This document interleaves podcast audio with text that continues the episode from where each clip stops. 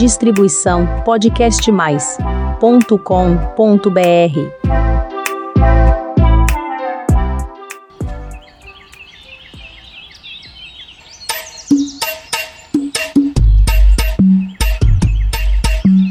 Hoje é dia de punk, planta alimentícia não convencional.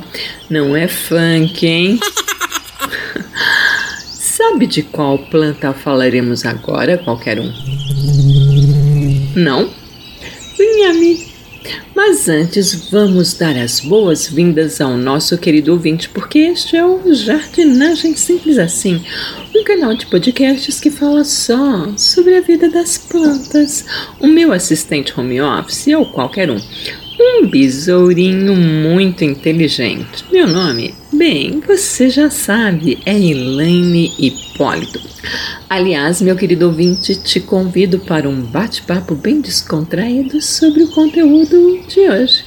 Basta escrever aqui abaixo que apenas eu terei acesso e você poderá ajudar bastante na melhoria dos episódios, dando sua opinião ou fazendo sugestões. Que tal?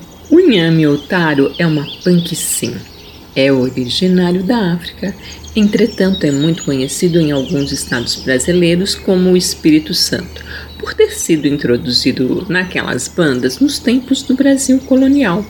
No restante do país não é tão popular.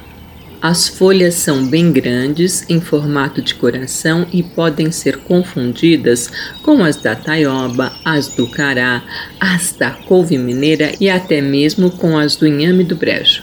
Uma característica peculiar das folhas do inhame que diferencia o inhame das demais folhas das plantas citadas anteriormente é a cor arroxeada que se estende pelas hastes.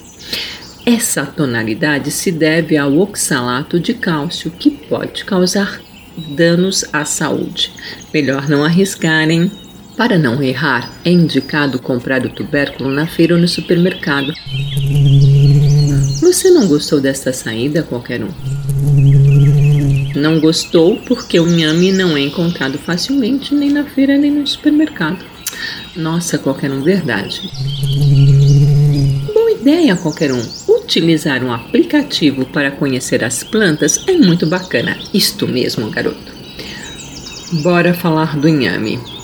Ele vai muito bem em regiões bem úmidas, gosta de sombra e não requer nenhuma habilidade para o cultivo. Trata-se de um tubérculo. Sim, qualquer um.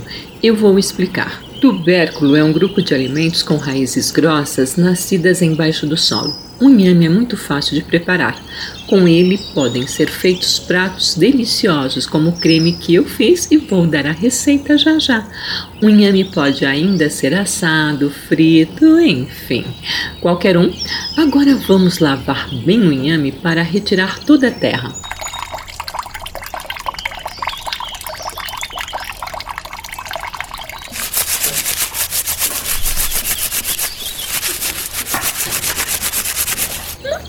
Bem qualquer um, a escovinha vai ajudar bastante neste trabalho. Assim vamos eliminar a sujeira mais facilmente.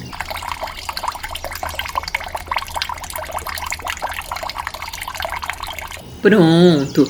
Agora é só colocar esses três tubérculos aqui na panela de pressão com água até cobri-los.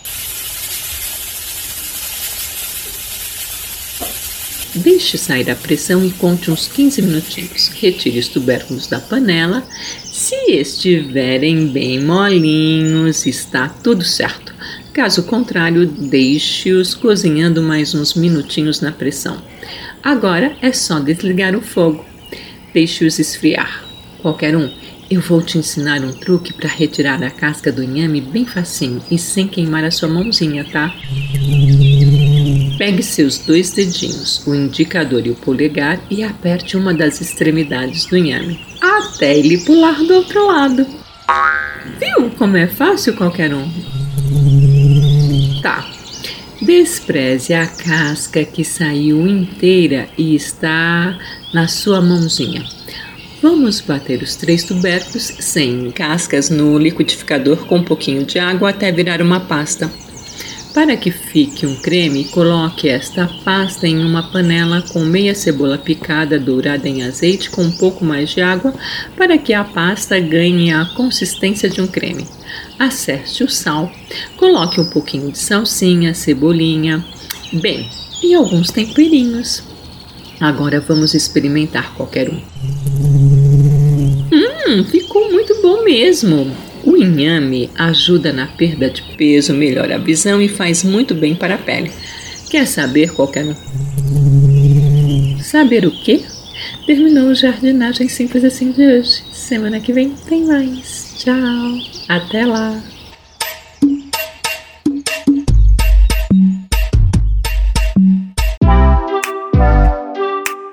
Distribuição podcastmais.com.br